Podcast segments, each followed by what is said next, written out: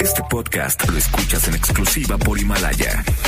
Si aún no lo haces, descarga la app para que no te pierdas ningún capítulo. Himalaya.com. Son las 7 de la noche en la Ciudad de México. Bueno, casi. Y luego de seis años, 1853 programas. seis productores, más de 40 colaboradores, 23.569 multas de gobernación, algunas muertes, varias desgracias, un terremoto, otro divorcio, tres circuncisiones, dos gatos, una enfermedad nueva y un derrame cerebral. Inicia Charros contra Gangsters con José Luis Guzmán Miyagi Igual de malo. No se orillas en la orilla. Adelante, adelante, adelante. Y Jairo Calixto Albarrán igual de rosa. La dupla más revolucionaria del mundo Desde Rintintín a Lassie. comenzamos.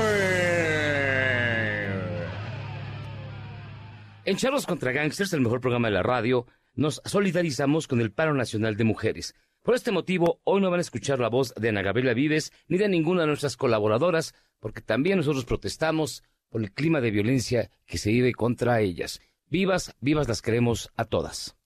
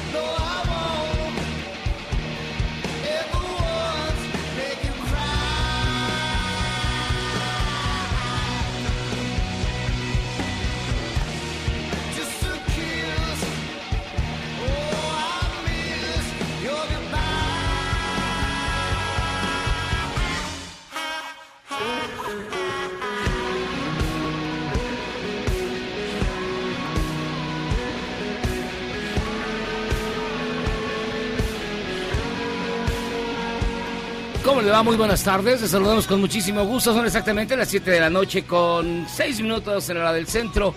Esto es Charros contra Gangsters. Yo soy José Luis Guzmán. Para mí es un placer, de verdad, darle la más cordial bienvenida a este programa, Charros contra Gangsters, bajo los acordes de la canción Mary de los Kings of Leon. Ya que hoy, para celebrar, para conmemorar, para recordar, para acompañar el Día Internacional de la Mujer, vamos a por las canciones con nombre de mujer. Así que empezamos con Mary. Pidan las suyas, particularmente al Twitter, porque hoy este no vino Dafne. Entonces, pues no hay quien atienda los teléfonos y no vamos a hacer su trabajo porque hay que destacar la falta que ellas nos hacen en todos los aspectos. Pero miren, más allá de eso, me acompaña y para mí es un gusto que esté con nosotros. El sonecito. Sí, pariente, ya estamos aquí. Más puestos que un calcetín, ya sabe. A todos los que nos estén escuchando, todos y todas los que nos estén escuchando, desde donde nos estén escuchando, pues ya sabe. Un saludote. Y también el doctor Zagal. Pues también para mí es un gusto y de verdad estar contigo aquí, compartir el micrófono con este elegante y distinguido equipo todos los lunes, como hoy. Ay, no sé usted falso, hijo. Se oye más hipócrita. ¡Qué barbaridad! Bueno, con sonecitos sí me da gusto compartir el micrófono. Muchas Que gracias. hay nada más sonecito. Doctor. Bueno, un poquito contigo, pero no se ve claro todavía en el cheque. Y con Jairo, híjole, Jairo, me has tratado muy mal últimamente, Jairo. Pero sí, bueno. soy el único que lo defiende, el único que, No, que no lo alburea. no. Bueno, es, eso ya... O sea, Ah, bueno, eso ya Eso se agradece. Sí, tienes el razón. sonecito lo alburea cada doy 10 segundos y no se da cuenta. Y ya que no se diga. Pero bueno, ¿qué, No qué se puede doctor, esperar de no ellos lo dos? sonara un timbre por Oye, pero hoy que viene muy elegante. doctor, Hoy hay que reconocer que vienes especialmente elegante. Para Sí. que veas. que Trae, luciendo un blazer azul marino, si es azul marino. ¿Les blazer? Sí, es un blazer. Es blazer. Uy, usted sabe mucho de ropa. No, bueno, pues es lo típico, ¿no? Con, con una camisa Es raya, con una camisa a rayas con cuello polo, ¿no? Muy Ah. propia ya para la entrenoche de las La primaveras. entrenoche. de las primaveras. Para ir a la merienda. Para ir al Pisco Labis. Y también está Jairo Calixto Albarrán. No, pues doctor, no sé qué decirle. Le, voy a invitar un, un amaretto di Sarono. Guarde, Este, Un Campari soda. un Campari. Un Campari Un. Campari. ¿Tú no tomas Campari? Obvio que no, güey. O sea, Creo que que no estoy tomando café negro. Que, que. Campari con una rodajita de naranja Yo voy y más dos allá. ¿Qué es un, El otro qué día es un vinieron- Campari, doctor? El otro día yo, yo voy más allá. Pues el otro día hace aún. como un año vinieron los de Campari, se unos cócteles muy buenos. Fue la un única vez que el Negroni, un, un Campari El Negroni con, es la onda. con ginebra, ese es bueno. Sí. Se puede hablar de alcohol Con unas estas notas, horas, con ¿verdad? unas notas de frutos rojos. Un jerez con tres Coronas. de, tres huevos. de codorniz. Dice mi abuelita y ya estuvo. Oigan, Ay, este. pues qué bonito. El ah, bueno, ¿qué le iba a decir? Ah, sí, mire, tenemos un, un bonito WhatsApp. 55 41 83 91 45 55 41 83 91 45 Este, escríbanos y a ver si nos, nos da tiempo de atenderlo. Pero de No, todas maneras, mejor No mándenos- vamos a llegar. No vamos a llegar, mándenos cosas aquí a- al Twitter. Al Twitter, sí, ahí, ahí vamos a estar. Ah, y este, hay un chorro de temas, pero particularmente, pues, lo que se vivió ayer, el Día Internacional de la Mujer, la marcha, que dicen las autoridades fue de 80 mil. Yo, Mm. por lo que vi, y a ojo de buen cubero, y con la gente que, que estuvo, como el Memocles, mira, pásate, Memo. pa- Enviado platícanos. especial de Charros contra Sí. Gangsters. Eh, él es el único que puede asistir a esos eventos sin que lo linchen. Este. Ni No, se le usa- pensaron usa que le iba a pegar el como escudo de coronavirus. protección. No se reportero vale. reportero No se especial. vale. De hecho, usa a su Hola. jefecita como escudo humano. Sí, no, Enviado especial. vale. ¿Cómo A, están? a ver, ¿qué pasó ayer desde tu perspectiva china? Mira, yo llegué como a la una de la tarde, o sea, a la una de la tarde ya el metro Ay, estaba ya, ya completamente desayunado. abarrotado. Estaba comple- completamente abarrotado, o sea, todas las estaciones aledañas, Hidalgo, este Juárez, eh, eh, la pues, Revolución, Y Revolución. Allende. Allende, Allende estaba Allende todavía cerrada, no, ¿no? no comenzaban a bajarse desde ahí, pero ya desde Bellas Artes e Hidalgo ya, ya estaba llenísimo. Y sí, en un principio los colectivos, la organización era como se había dicho, los colectivos donde estaban las víctimas eh, estaban hasta el frente y todos los demás pues se iban acomodando. Eh, estaba, yo creo que la cantidad de personas superó por mucho los 80 mil asistentes que está diciendo el gobierno.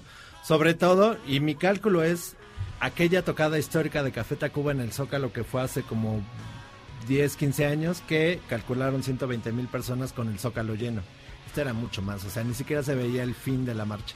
A ver, en el AMLOFest, el último evento multitudinario en esa ocasión, Ah, bueno. en esa ocasión pagado. Fue de 80 mil. Cálmate. fue de 80 mil, ¿no? Fue de ocho- O sea, solamente la y Comenzamos. ¡Oh, bueno! Se me salió tantito el comentario. Ah, bien. ¿de Pero-? En el AMLOFest de 2019, en julio, Ajá. fue de 80 mil, ¿no? Pero, por ejemplo, en el AMLOFest había un escenario y, eh, y estaban divididas por áreas. Ah, o sea, había áreas y pasillos por donde se podía pasar. Aquí no. Aquí estaba completamente lleno, abarrotado por todas, por todos lados. El- el- la marcha entró por 5 de mayo, como suele hacerse. Siempre es así, las marchas entran por 5 de mayo. Sí, y platicábamos hace rato. estar por 20 de noviembre. La verdad, algunos, Pero- algunos entraron por 20 de raro. noviembre y algunos entraron por 16 de septiembre. Pero lo lo, que, usual, lo usual es... Es lo usual es 5 por de mayo. 5 de mayo. Pero desde sí que había se- tanta desde que gente. se cerró... eh, que se hizo el paso peatonal. Sí, ya, desde que Madero se llama. Madero. Este, ahí en, en, en la avenida Juárez, más o menos por el hemiciclo, pues ya es como que se empezaba a dispersar la gente para poder llegar al Zócalo de diferentes puntos. Entonces, 16 de septiembre, 5 de mayo, algunos llegaron por 20 de noviembre. Era impresionante. O sea, sí, la cantidad de gente era muchísima. ¿Hubo infiltrados o no infiltrados? Había algunos grupos de chicas eh, que se separaban y yo lo digo muy bien, este, chicas que, eh, que son las que realizan las pintas, pero muy bien organizadas, eh, una, una cosa muy impresionante donde ponían los nombres de las, de las mujeres asesinadas, Ajá. ponían el nombre de Fátima, ponían el nombre de Ingrid, llegaban, pintaban, este, se agarraban de las manos, decían eh, por las que no están y se separaban Ah, mira. Era muy muy muy bien organizado Eh, no vi por ejemplo ninguna agresión a las chicas a las chicas de la marcha no vi ninguna claro yo fui de atrás para adelante fui fui caminando bastante eh, pero desconozco si en algunos puntos de la marcha hubo, hubo ¿Con quién ibas incidentes. tú? Mi mamá iba con mi hermana. Yo iba, yo iba, a los hombres no nos dejaban meter al, entrar al contingente, contingente. y entonces había muchos hombres, la verdad es que sí había muchos, muchos, muchos papás, hermanos, novios que iban, que íbamos Sobre la acompañando sobre la banqueta Ah, mira. del lado eh, de donde están, no sé, Plaza Alameda y, y todos Ajá. estos, o por el lado de la Alameda en sí, pero había muchísimos hombres. O sea, eh, los contingentes, una, eh, como estaba organizado, al final había tanta gente que ya no se pudo controlar eh, el orden y la verdad es que todos iban, íbamos marchando así, íbamos marchando libremente. De verdad no vi ningún enfrentamiento malo eh, en contra de las chicas. Eso ¿Hasta es lo que yo puedo estuviste? decir. Vamos a las cuatro y media, de una de la tarde a las cuatro y media. Así fue. ¿Hay otra pregunta que quieran Eran hacer? ¿Cómo ibas vestido? ¿Cuál era Oye, tu- ¿Te bañaste? Normal, o ¿Qué sea, vi- ¿Que viste algunos granaderos con, con gas lacrimógeno? sí, eh, la, nosotros llegamos del metro Hidalgo, nos bajamos en el metro Hidalgo y caminamos por la tabacalera. Este, después de ahí cortamos para llegar al Monumento de la Revolución. En la colonia tabacalera había eh, algunos vehículos, había granaderos y había policías que estacionaban ahí. Después dimos la vuelta por Reforma y eh, en el Excelsior, en la esquina del Excelsior, que es Bucareli y Reforma, había Y grupos. Juárez, la esquina. Ah, de sí, información. claro, la esquina de la información.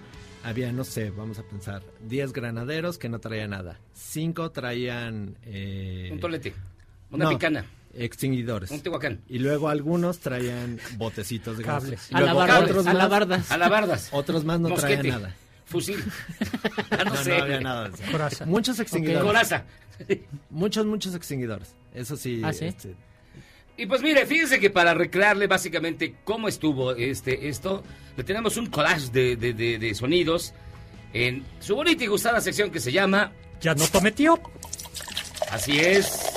Mire, estos son sonidos de la marcha de ayer, diferentes voces y también el ambiente de lo que ocurrió el día domingo 8 de marzo, Día Internacional de la Mujer, en esta marcha que sin duda alguna ya rebasó a todos, incluso al gobierno. el feminicidio, estamos haciendo cosas todos los días para garantizar la paz y la tranquilidad. Si estamos aquí es porque estamos pidiendo justicia, estamos pidiendo seguridad. Yo sostengo que se cayó en una decadencia que tuvo que ver con el modelo neoliberal. Quiero insistir en que lo más importante para nosotros como Fiscalía es hacerle justicia a Fátima. ¡Vamos, chingados! ¡No voy a estar enojada! ¡Lo quiero quemar todo! ¡Me mataron a mi hija! ¡Estamos hartas! ¡Hartas! ¿Cuántas Fátimas, Ingrid, Brendas y Valerias tienen que morir para gritar basta? ¿Cómo sería México sin la presencia de las mujeres? La mesa directiva ha instruido garantizar el pago de las trabajadoras de nuestra Cámara. El 9, nadie, se mueve. ¿Esta manifestación está siendo dirigida por los conservadores, presidente? ellos son los que considero están impulsando este movimiento.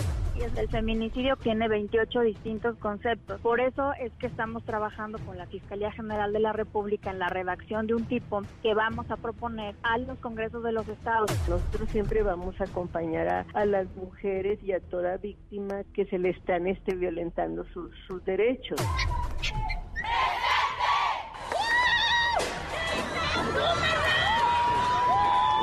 Las mujeres estamos dolidas, hartas. Abril, Ingrid, Fátima, junto con las miles de muertas, desaparecidas, violadas, maltratadas. Cada nuevo caso hace que la furia crezca. Debemos encontrar unidad en la lucha de las mujeres por la igualdad. Por supuesto que me solidarizo el 9 de marzo. Hoy seis meses en donde cinco personas lideradas por mi expareja me mandaron a rociar ese maldito ácido inventado por el hombre. Por eso me atrevo a venir el día de hoy. Mi agresor sigue libre. Estas son las voces, esto es lo que ocurre en torno a esta terrible, terrible, terrible realidad Fuerte, de los fuerte. feminicidios. Y además, ayer precisamente, una chica fue violentada sexualmente en un taxi. ¿En dónde? De aplicación, aquí en la capital, en un Cabify. Este, asesinaron a dos más en el norte del país a, a tiros. Y en Guanajuato apareció una chica también asesinada. Entonces digo, esto no se detiene y no hay forma, no hay forma en que lo detengan. Pero bueno, y en el marco del Día Internacional de la Mujer, el presidente López Obrador reconoció la contribución abnegada. Sí. De Margarita Maza de Juárez. Lo dijo bien. La mandaron a, ¿A quién? a, a Washington, ¿no? ¿A Margarita Maza de Juárez? Ah, sí, claro. Claro, estaba Ahí en estaba con, con los hijos. Estaba en Washington ahí. Este este es el presidente de México. se puede omitir y a lo mejor no les va a gustar a algunos, algunas que yo haya escrito que no se puede omitir la aportación abnegada. Así, lo repito, la contribución abnegada de Margarita Maza de Juárez. Qué fuerte. Hay que ser abnegados. Eso es lo más. Murieron, murió un hijo, dos hijos murieron de Creo Juárez. que murieron dos hijos de, Juárez. pulmonía, ¿no? Pepito, de el más chico, y Benito Jun. No, Benito sobrevivió. Creo que Pepe, el más chico, que era el favorito de Benito Juárez. Murió. Murió En parte por el clima, ¿no? en parte por el clima, parece ser que de una enfermedad respiratoria. Pero sí, no, a Margarita le fue súper mal, súper mal. Una tragedia, la verdad, lo, que le ocurrió a la esposa de Benito Juárez. ¿No? Sí, aunque estuvo el gobierno de Washington sí le dio Ah, sí le- sí le hubo dio una lana, sí, sí, o sí. sea, sí Ah, la- sí, la- se estaba no existía la figura del asilo político, pero en algo muy parecido, ¿no? Oigan, pero fíjense, miren, para obtener todas las visiones también de, de la marcha de ayer, te- le agradecemos mucho que nos tome la llamada Itzania Otero, quien es la jefa Atenea, precisamente es la quien comanda este grupo llamado Grupo Atenea, integrado por 460 mujeres. ¿Cómo está Itzania? Muchísimas gracias por tomarnos la llamada. Buenas noches. Buenas noches, muy bien, muchas gracias. Oiga, cuéntenos un poco, ¿cómo, cómo, cómo define usted la marcha del día de ayer? De parte de la policía, Así es. me parece que muy, muy violenta. ¿En verdad? ¿Los agredieron, Sí, los agredieron mucho? Anteriormente sí habíamos tenido, bueno, recordamos este tipo de marchas con, con las feministas Ajá. de, de forma violenta, pero ayer se juntaron muchos grupos por lo mismo de que fue un número considerable e histórico y al concentrarse sí, sí tuvimos la presencia de muchos grupos conflictivos en, en, el, en los diferentes puntos de, de la marcha, de, la distancia. Claro. Ahora, eh, Itzania Otero, quien es la jefa de Atenea, eh, ¿usted pudo identificar estos grupos? Eh, pues los grupos se, se identificaron cuando empezaron a hacer las agresiones, eh, golpeando algunas barreras de metal, eh, de popotillo, de madera, empezaron a incendiar, a prender fuego en las puertas, maderas, eh, a aventar algunos petardos, botellas.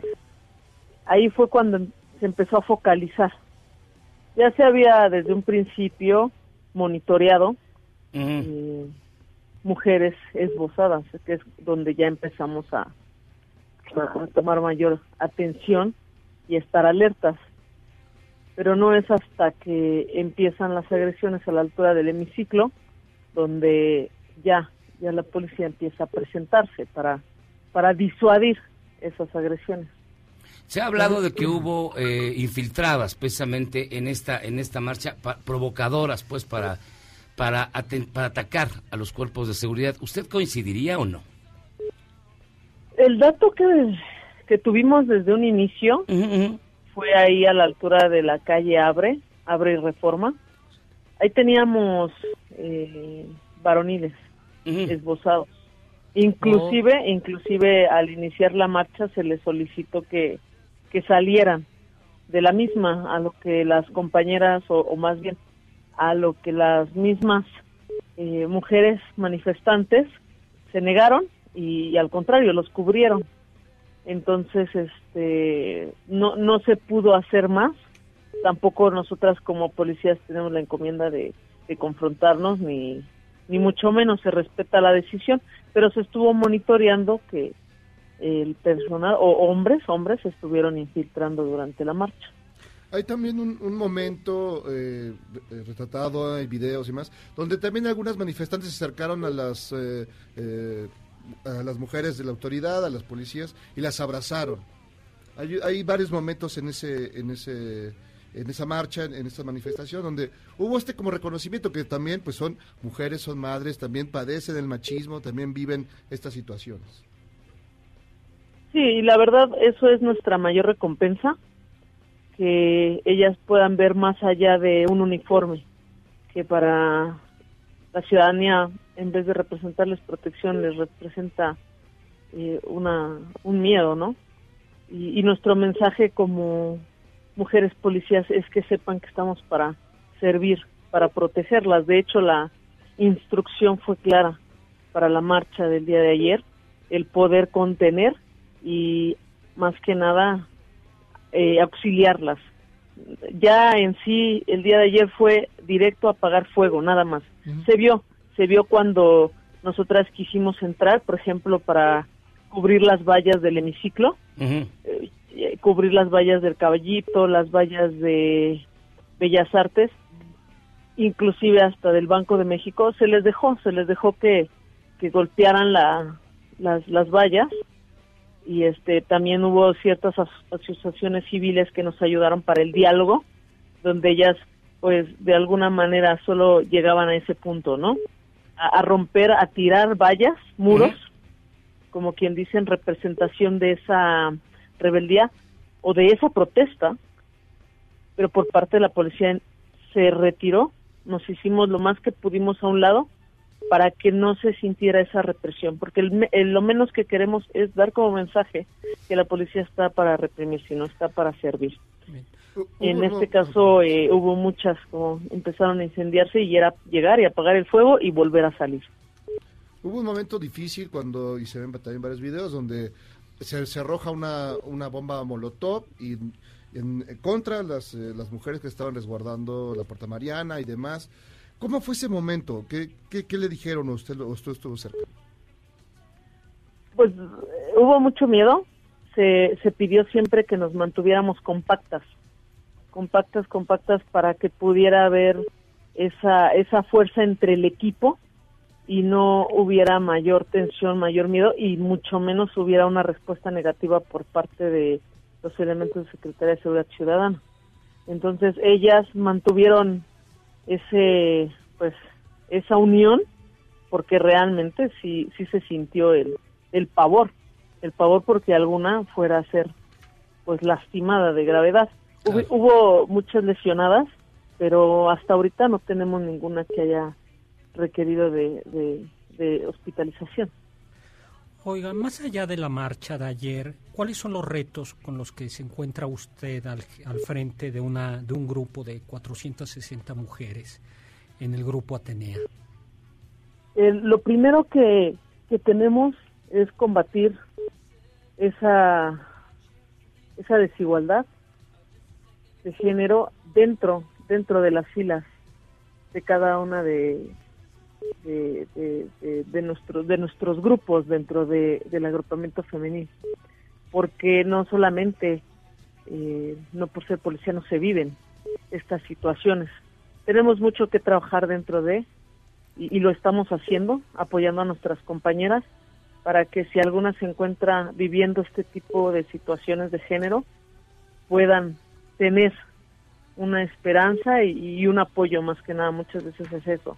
Y de ahí que ellas lo tengan para que podamos de esa manera apoyar y ayudar a otras mujeres ciudadanas que necesitan de ese de ese apoyo. Y que vean que vean ellas o sea realmente el día de ayer procuramos aunque hay en ciertos momentos en donde los insultos las groserías los petardos las piedras las botellas todo lo que nos avientan pues sí sí es como motivo para para salir y y, y tratar de detener más sin en cambio se, se contuvo para que se pudiera dar ese mensaje. Esperamos que el mensaje llegue a cada una de estas mujeres y que sepan que nosotras como policías mujeres también vivimos estas situaciones y que debemos unirnos y ellas deben saber que cuentan con nosotras para buscar una solución y encontrarla. Itzania Otero, quien eh, comanda la unidad táctica de auxilio a la protección, que se, que se llama Grupo Atenea. Te pregunto, Itzania, y te agradezco de verdad, gracias mucho por la llamada, eh, ¿qué opinión te merece este movimiento? Este movimiento feminista, las causas, los propósitos. Tú como mujer, ¿cómo lo ves? Lo vemos bien, lo vemos bien. Mm, hubo muchísimas mujeres con sus pequeñas, con sus amigas, eh, totalmente la cara descubierta, con cartulinas, eh, en la protesta. Está bien el movimiento, que, que se pueda ver un México unido, mujeres unidas, eh, en un mismo fin, con un mismo fin, y para que podamos sumarnos más a que esto pueda cambiar, que nos podamos encontrar como mujeres apoyadas y que sepamos que el día de mañana que querramos denunciar o querramos hablar, vamos a ser escuchadas y, va a haber una solución. Más el tema de la violencia sí es un tema que no, no estamos de acuerdo de ninguna manera.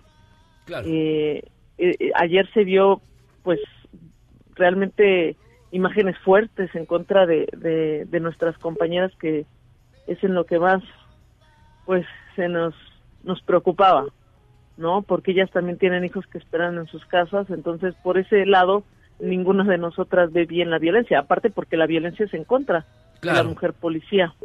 Pero el movimiento como tal eh, lo vemos bien y esperamos que más mujeres puedan confiar en que podemos tener un cambio. Itzania Otero, tienes la jefa Atenea, tienes la responsable de la unidad táctica de auxilio a la población, Grupo Atenea. Le agradecemos muchísimo. De verdad, muchísimas gracias, Itzania, por tomar la llamada. Jefa Tenea, te agradezco muchísimo. Para servirles. Muchas gracias.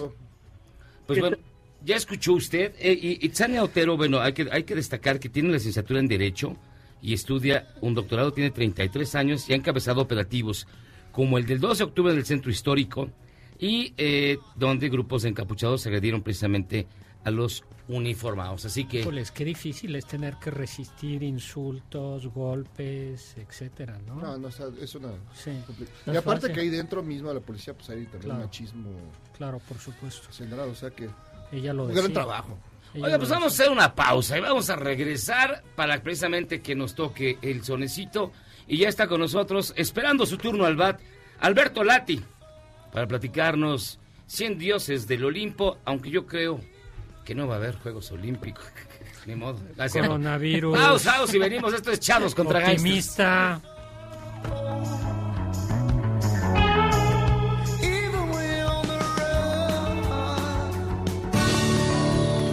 En Charros contra Gangsters respaldamos el paro nacional. Un día sin mujeres. Ya volvemos.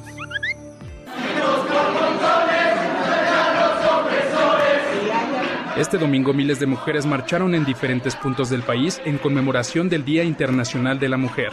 En la Ciudad de México, el gobierno reportó una asistencia de 80.000 personas, aunque algunos medios reportaron más de 200.000.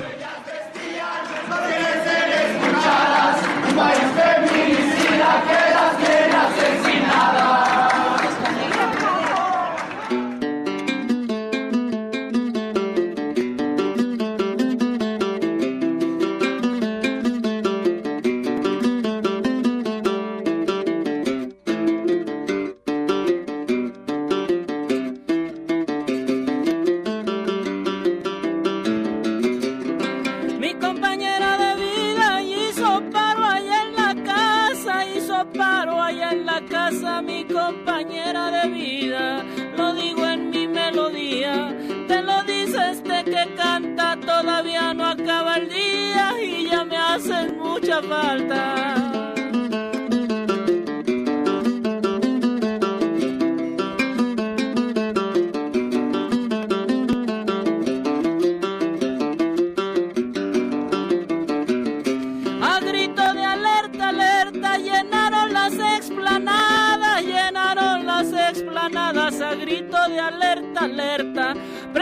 fuego a las puertas y yo digo en mi tonada, mejor vivas y violentas que muertas y violentadas.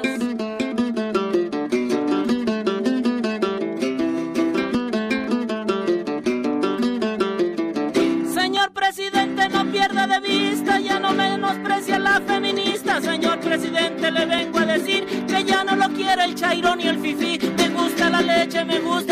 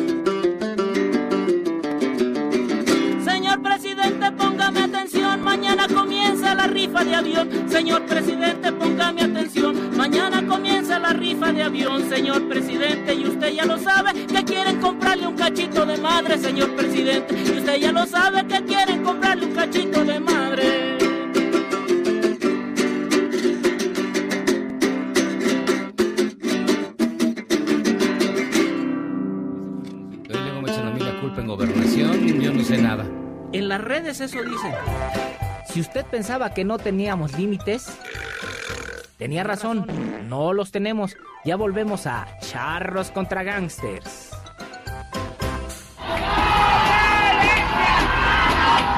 El escultor Javier Marín se manifestó a favor de las pintas que hicieron a su escultura de Francisco y Madero frente a Bellas Artes.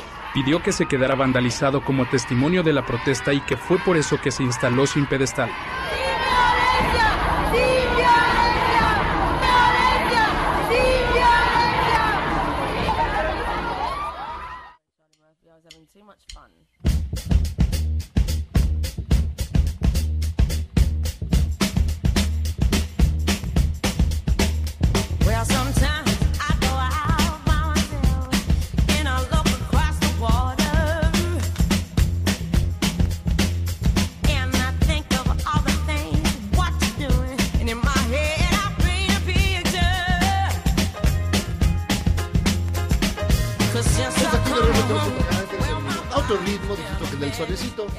Alegre, más ameno. más ¿Qué dijiste? No te, no No estoy te nada. escuchamos. No, yo no- ah, Otro ritmo, más sonido, más alegre. Otro ritmo, a ver. El otro ritmo más aquí, echar los Yo te más entendí alegre. que bien chingón el más solecito. bonito. Es lo único que entendí. No, No, dijo lo eso contrario. No, no, lo yo creo que esto es contrario. más alegre la musiquita que estamos oyendo. Ah, está buena esta versión. Sí, sí. Pero bueno, Ese es Mark tenemos Ronson. El tema es Valerie, pero la canta Amy Winehouse.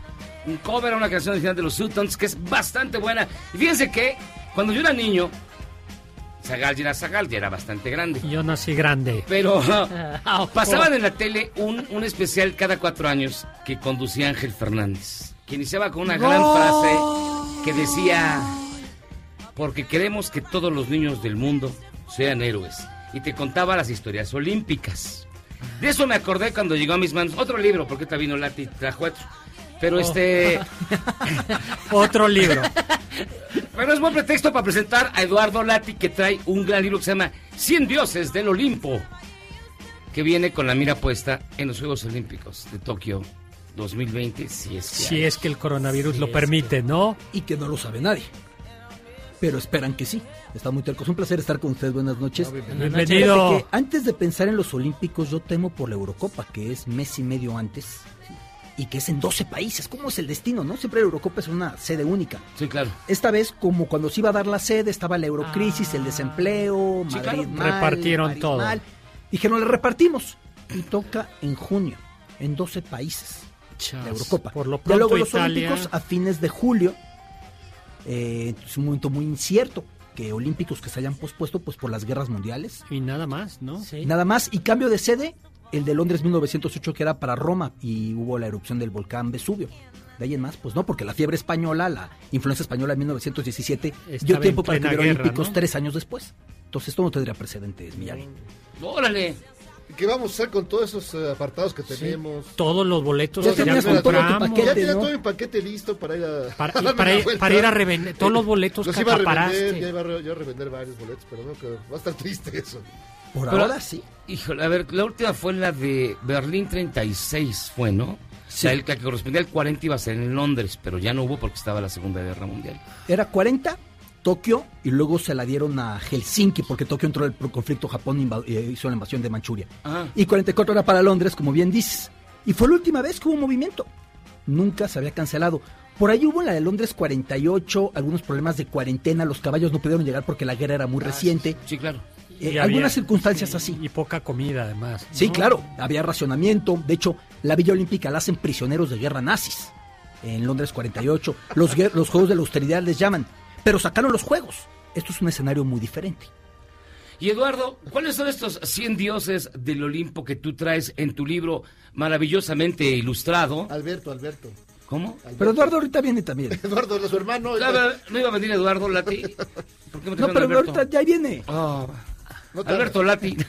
Él, él viene de telonero de la entrevista. Alberto Lati. ¿Por qué te llamo Eduardo Lati? A ver, lo No, siento, Eduardo del es un tipazo seguro, no conozco, pero Debe ser es bueno. más agradable que yo. Pensaste en el Yo quitarrisas. siempre pensé en, en Eduardo. Bueno, Alberto. En la tristeza. Es un placer, Miguel. Bueno, señor Lati, este...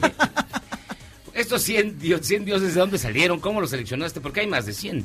Sí, fue complicado porque había que buscar un equilibrio por épocas. Yo tenía muy clavada la intención de no limitarme a héroes actuales. Y mira que hay dioses del Olimpo actuales. hay muchísimos que me hubiera gustado incluir. Pero yo quería que fuera un recorrido desde el inicio de los Olímpicos modernos. Desde Spiros Luis, el primer medallista de la maratón en Atenas 1896. Que además él no era atleta, él era aguador. Y aquí Aguador. cuento la historia. Sí, él repartía agua y por eso tenía condición física y no le interesaba hacer deporte. El deporte en esa época era para aristócratas. Él era muy humilde. Y se enamora de una tal Eleni, la madrastra no le da la mano de Eleni, dice, ¿cómo te vas a casar con ese tipo pobre? Y dice, ¿y si me inscribo y la gano, a lo mejor la madrastra cambia de opinión? Y se inscribe. Entonces concluyo ese capítulo diciendo, la guerra de Troya empieza por una Helena y la mayor gloria del deporte griego en los Olímpicos modernos también, ¿no? Por otra historia. Gran decir, historia, gran historia. pero yo también quería la primera mujer medallista que se da en París 1900, Hélène de Portals, una estadounidense casada con un aristócrata europeo que compite con hombres. Pierre de Coubertin no quería mujeres en los Olímpicos. En los Olímpicos de la antigüedad estaba tan restringido a mujeres que cuando se les coló una, deciden que empiecen a competir desnudos porque dicen, así ya tenemos claro, cuelgue lo que cuelgue, quién está compitiendo, ¿no? Y de esa manera se va limitando a, a- a- a- a hombres. Pero Coubertin no quería, pero yo quería irme desde entonces, Miyagi. Y fue por eso muy complicado un equilibrio de épocas, de deportes, de momentos, para también hacer un recorrido histórico que nos lleve desde 1896 hasta la actualidad, hasta Río 2016. Oye, mexicanos. Sí, cuatro. Humberto Mariles, con el caballo Ah, tuerto arete, que fue... Era el sargento, ¿no? Claro, Ah. que además él tuvo un conflicto, aquí lo narró en el libro, porque primero lo manda Miguel Alemán a ver los Olímpicos de Berlín 36, le dice, prepárate porque tú vas a ir más adelante, para que estudiara las grandes escuelas de equitación. Viene su momento para el 40, bien recordado a Miyagi, se cancelan los Juegos, no puede ir. Viene para el 44, sigue la guerra, no puede ir. Y al 48 va, pero el año olímpico dice, cambio de caballo, me gusta este caballo tuerto. Y se lleva el caballo tuerto arete, pero el, presidente ya para ese momento era Miguel Alemán, fue Lázaro Cárdenas el que lo manda a Berlín. Miguel Alemán no quería que fuera. Y se escapa en desacato de la autoridad para un militar y llega y gana tres medallas para México. Está la de Menos Humberto Mariles. Si no lo hubieran fusilado. ¿no? Sí, bueno, dijo, o gano medalla o no regreso. Sí, no, tuvo un final ganaba. trágico, es Sí, una historia muy una trágica la de historia terrible. Que de hecho se vincula con la historia real que dio origen a la película de Contacto en Francia. Exactamente por su fallecimiento en una cárcel de París. De París. Mariles. A ver, ok, Mariles, ¿cuál es el otro mexicano? Joaquín Capilla, Ah, el- que tuvo un camino de tres olímpicos con medallas, tre- eh, 48 en Londres, 52 Helsinki, 56 vuelve a ganar medalla en Melbourne, realmente un portento, y dos mujeres, María del Rosario Espinosa, tres eh, olímpicos consecutivos con medalla, y Paola Espinosa. En el caso de María del Rosario y de Paola, las dos me contaron la historia de su infancia, porque el libro se centra en la infancia, que creo que es el momento para inspirarnos. Para ver cuántas medallas, cuántos récords. Creo que tenemos todos ahí Wikipedias a morir. Para entender la historia que nos inspira y retratarnos y reflejarnos, hay que viajar esos inicios, esos rechazos, esos ob- obstáculos, Las esas derrotas, exactamente, y que todos tuvieron derrotas, ¿no? Michael Phelps, por ejemplo, alguna vez me contó que sus primeras clases de natación se las tuvieron que dar de espaldas. Le de daba torso, miedo el agua. ¿o Porque no le gustaba meter la cabeza al agua, el hombre anfibio, el tiburón, el Poseidón, no le gustaba meter la cara al agua, ¿no? Usain Bolt me contó la última vez que lo entrevisté y me dice es que yo no me quería inscribir a las competencias porque me preocupaba tanto Perder. perder que prefería no competir. Es un tipo competitivo, decía, yo ya mejor no me meto, no vaya a ser que pierda y qué digo. ¿Cómo cada uno fue combatiendo a sus demonios, ¿no? En diferentes deportes. Oye, gimnasia. No, hay muchas. A ver, Vera Chablavska. Vera Chaslavska está su historia que además es conmovedora con lo que Vera supone cuando se da la entrada a los tanques soviéticos a Praga en el 68. Ella respalda el manifiesto por un, co- un socialismo con rostro humano. Uy, le va como en feria. Y entonces la mandan y se va y se esconde en los montes Jesenica, ahí en eh, la República Checa, y ahí termina su preparación. Haciendo equilibrios en ramas, haciendo callos, que para una gimnasta son importantes, apretando carbón, en vez de pesos en gimnasio, cargando sacos de papas, y así llega a México. Pero después de México, que se casa aquí en México en la catedral, Sí, regresa, ya no la dejan salir, termina su carrera, la someten a un trato terrible, su vida también entra en una espiral muy trágica. ¿Quién más de gimnasia? Agnes Keleti, multi- multimedallista húngara. Nace en una familia judía que se cambia el apellido Klein por Keleti para más o menos camuflarse Sobrevivir. En Hungría. Viene la Segunda Guerra Mundial, su padre es deportado a Auschwitz y ella sobrevive comprando la identidad a una campesina polaca. Y así- después de la Segunda Guerra Mundial es cuando ya va a Juegos Olímpicos y hace todas sus medallas. O Larisa Latinina, Olga Korbut, Nadia Comaneci, Alexei Nemov, Kohei Uchimura, Víctor Chukarin, otro que estuvo en campo de concentración. Fue detenido prisionero de guerra en la Segunda Guerra Mundial y va a Buchenwald y luego es multimedallista. Son historias, Miyagi. Ujú. De verdad, cada una es más estremecedora que la otra. ¿Y de estos chiquitos cuál te inspira? De los más jóvenes, Ajá. eh, no, ya no sé, voltea a ver a los lados. Ten cuidado, Sí, ten, no, no, yo volteé a ver a los ten- lados. ten- ten cuidado. A los cuatro. En principio es peligroso, ¿no? Dije de los más jóvenes de la mesa.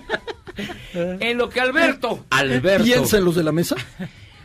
cae en el albur. Vamos a hacer una pausa y vamos a regresar para seguir platicando de 100 dioses del Olimpo, editado por, si no me equivoco, Penguin Ediciones Random. House en el sello Ediciones Bay. Vamos y venimos.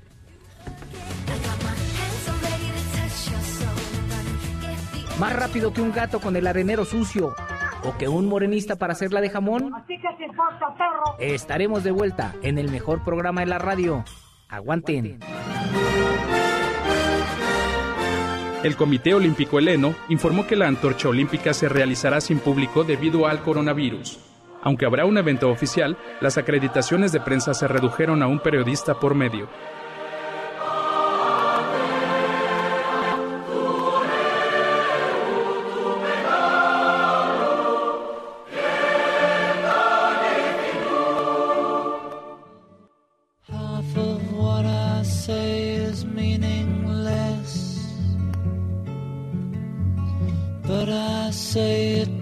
It just to reach you, Julia.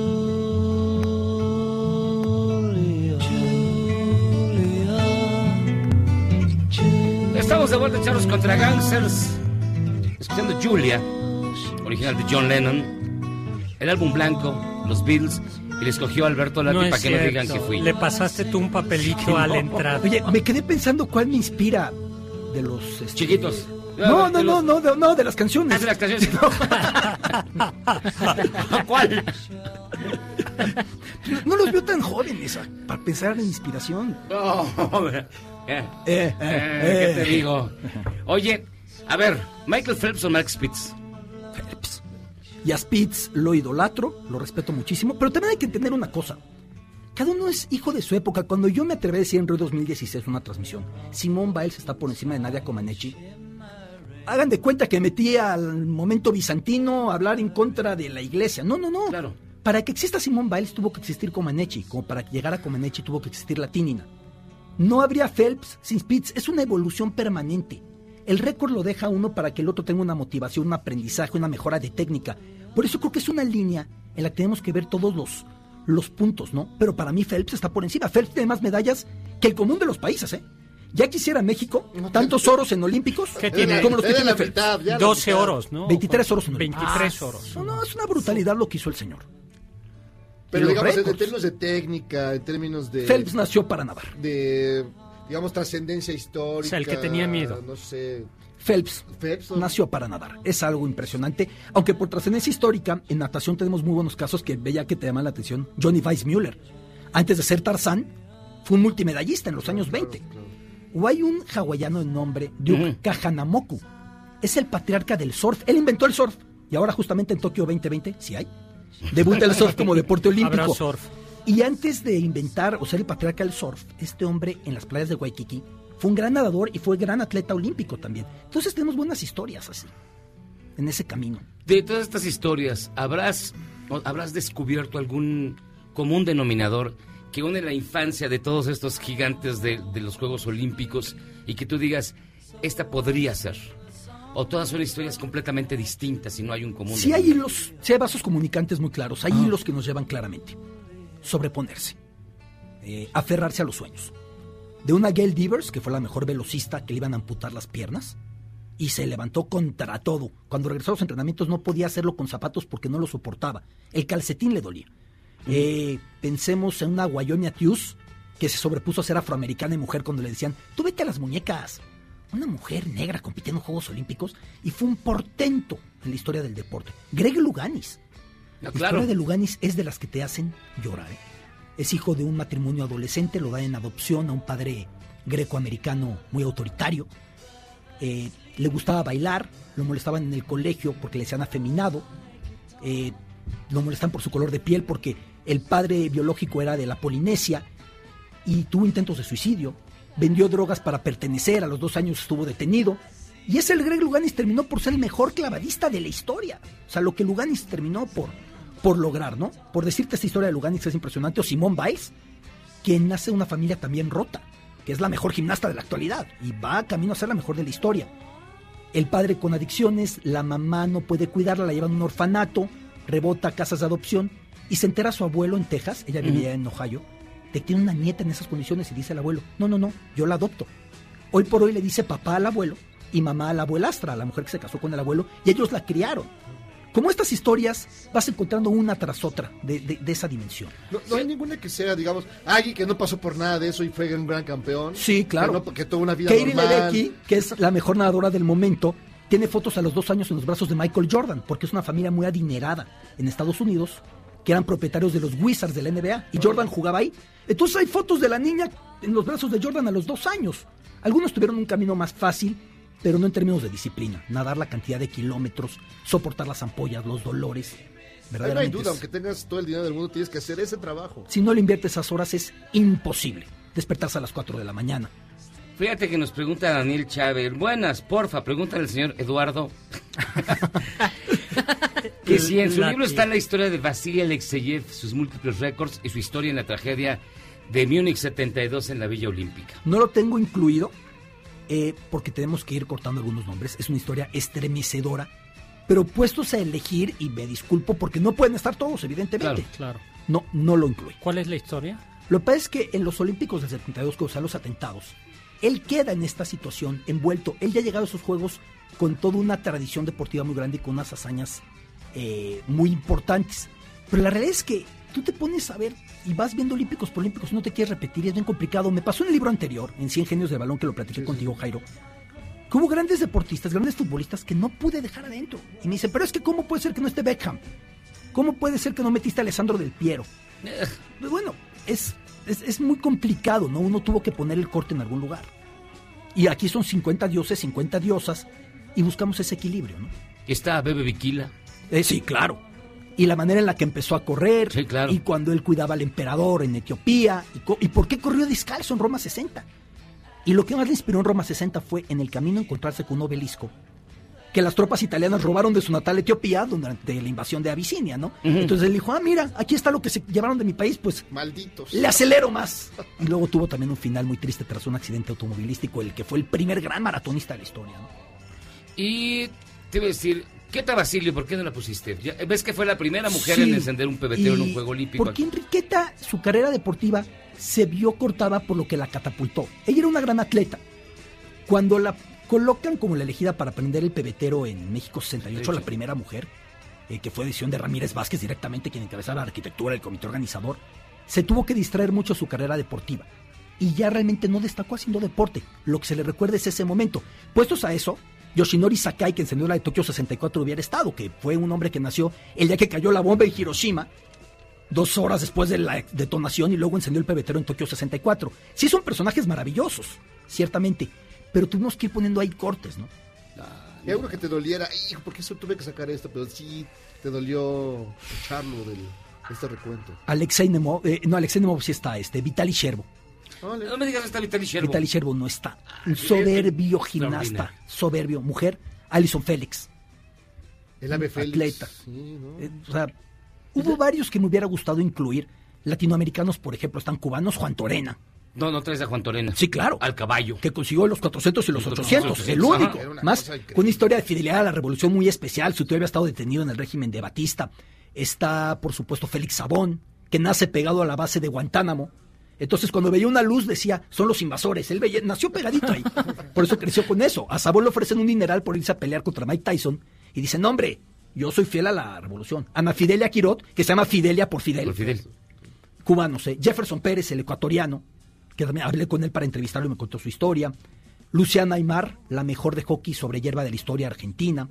El brasileño Torben Schmidt Grael de vela, que es muy importante. Los mexicanos que te comentaba. Claudia. Paul, la costarricense, de ascendencia alemana, que es también dos veces medallista olímpica.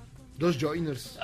sí, claro. Las cuñas o las cuñadas, ¿no? Pues le hubieras puesto este, los 132 dioses del Olimpo y ya. Si subes a, cien- si subes a 132 salen otros 10 que dices Los "Ay, caramba, 200 ¿cómo ya, no está?". 100 y 100. Y hay hombres que para mí eran innegociables. Por ejemplo, Dorando Pietri no gana medalla.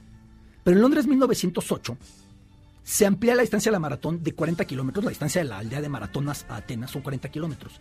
Ahí se amplía a 42, 195 porque la carrera iba a empezar en, frente al colegio Dayton. Y dicen los reyes ingleses, no, no, no, queremos ver cómo empiezan. Y el castillo de Oh. Windsor estaba dos Sí, kilómetros atrás. Sí, pues echó más para allá. Y por esos dos kilómetros no gana, porque él llega al estadio de la White City, donde ahora se encuentra la BBC, en Londres, y llega desvaneciéndose, se va chueco, lo levantan, se vuelve a caer. Está en YouTube el video, Dorando Pietri. Sir Arthur Conan Doyle, el creador de Sherlock Holmes, estaba ya en la pista y es de los que le ayuda a levantarse. Pero como entra la meta en hombros, protestan los rivales de Estados Unidos y le quitan la medalla. Y yo quería que él estuviera. Es una historia que contar. ¿no? También la de Jim Thorpe. Sí. El gran, gran, gran atleta que le quitan las medallas. Se las quitan porque había jugado béisbol, cobrando. Ah. Él había jugado Oh. todo y jugado bien. Y también tengo la historia de cómo empieza su carrera atlética, la historia del papá, el hermano que muere en una aldea de alta Ujú, mortandad infantil porque era finalmente nativo americano. Nativo- ¿Eran nativoamericanos? Termina después su carrera olímpica y lo ponen a correr contra caballos. Nunca recibió el crédito que merecía Jim Sí. Jim Thorpe. De hecho, hay una película que yo por eso nunca lo olvido. Porque la pasaban en las, en las matinés de hace miles de años. En el Uh. cine Maya, hace miles Cuando de había años. matinés. Cuando había matinés. Y ahí fue cuando yo me enteré de que existía Jim Thorpe. Una, extra- una historia extraordinaria. En Estocolmo 1912 era el mejor deportista del planeta, Jim Thorpe. Era el mejor. Y luego le quitan las medallas y se las devuelven a la familia. Pues ya para qué, ¿no? Cuando No, ya había ya. muerto. Pues mi estimado Eduardo, podríamos Gracias. pasar Alberto, gracias Alberto Lati. platicando contigo toda la noche de deportes. Es un placer. Ojalá que les guste el libro. Y cuando venga Alberto, pues platicaremos de otras cosas. Pero Alberto Látigas, de verdad, no. Muchas gracias por la invitación, ojalá que les guste. Está en audiolibro, está en descarga digital. Las ilustraciones son de Barrilete Cósmico, son unos chavos talentosísimos. O sea, si no les gusta cómo escribo, cómprenlo por ellos. No, las ilustraciones son muy Se bonitas. lo digo de corazón. Sí, sí, sí. Eh, y sobre todo que lo compartan con los chavos porque es mucha inspiración este libro. Son historias que uno nunca esperaría de sus portetos deportivos. Gracias por la invitación. No, hombre, contrario, gracias a ti, Alberto. Cien dioses del Olimpo. Alberto Lati, editado por Penguin Random House en el sello Ediciones B. Una lectura indispensable, de verdad, para comprender y conocer a grandes, grandes estrellas del deporte, pero básicamente extraordinarios seres humanos que se sobrepusieron a todo y contra todo. Gracias, Alberto. Es un placer, Gracias. saludos. Hacemos una pausa escuchando a David Bowie y regresamos. Este es el mejor programa de la radio. Aunque no vamos a Tokio, pero aquí vamos a estar. Esto es Charros contra Yo no sé si yo.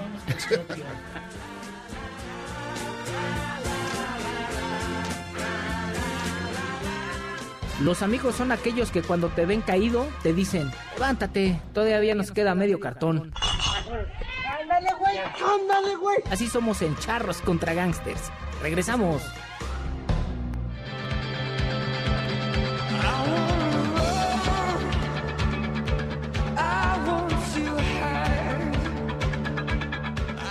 El 9 de marzo de 1987, U2 lanzó su quinto álbum, producido por Brian Eno, de Joshua Tree, con canciones como Where the Streets Have No Name o With or Without You.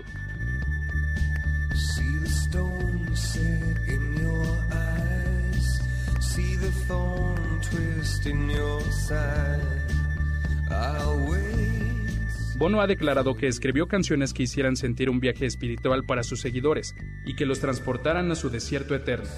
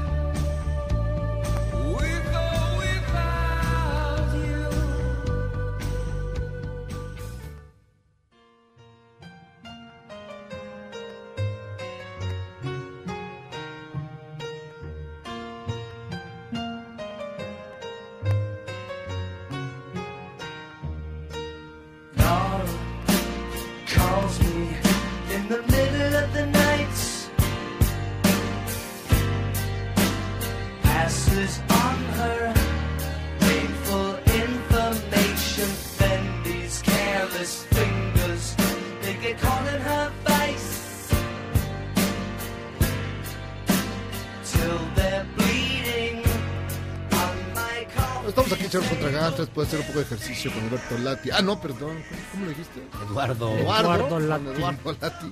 Estamos escuchando otra bonita melodía. Esto se llama Laura. Y es de Billy Joel. El concierto estuvo muy bueno si nos preguntan, si me preguntan. Bien chido. Extraordinario, ¿eh? Billy Joel lo amé.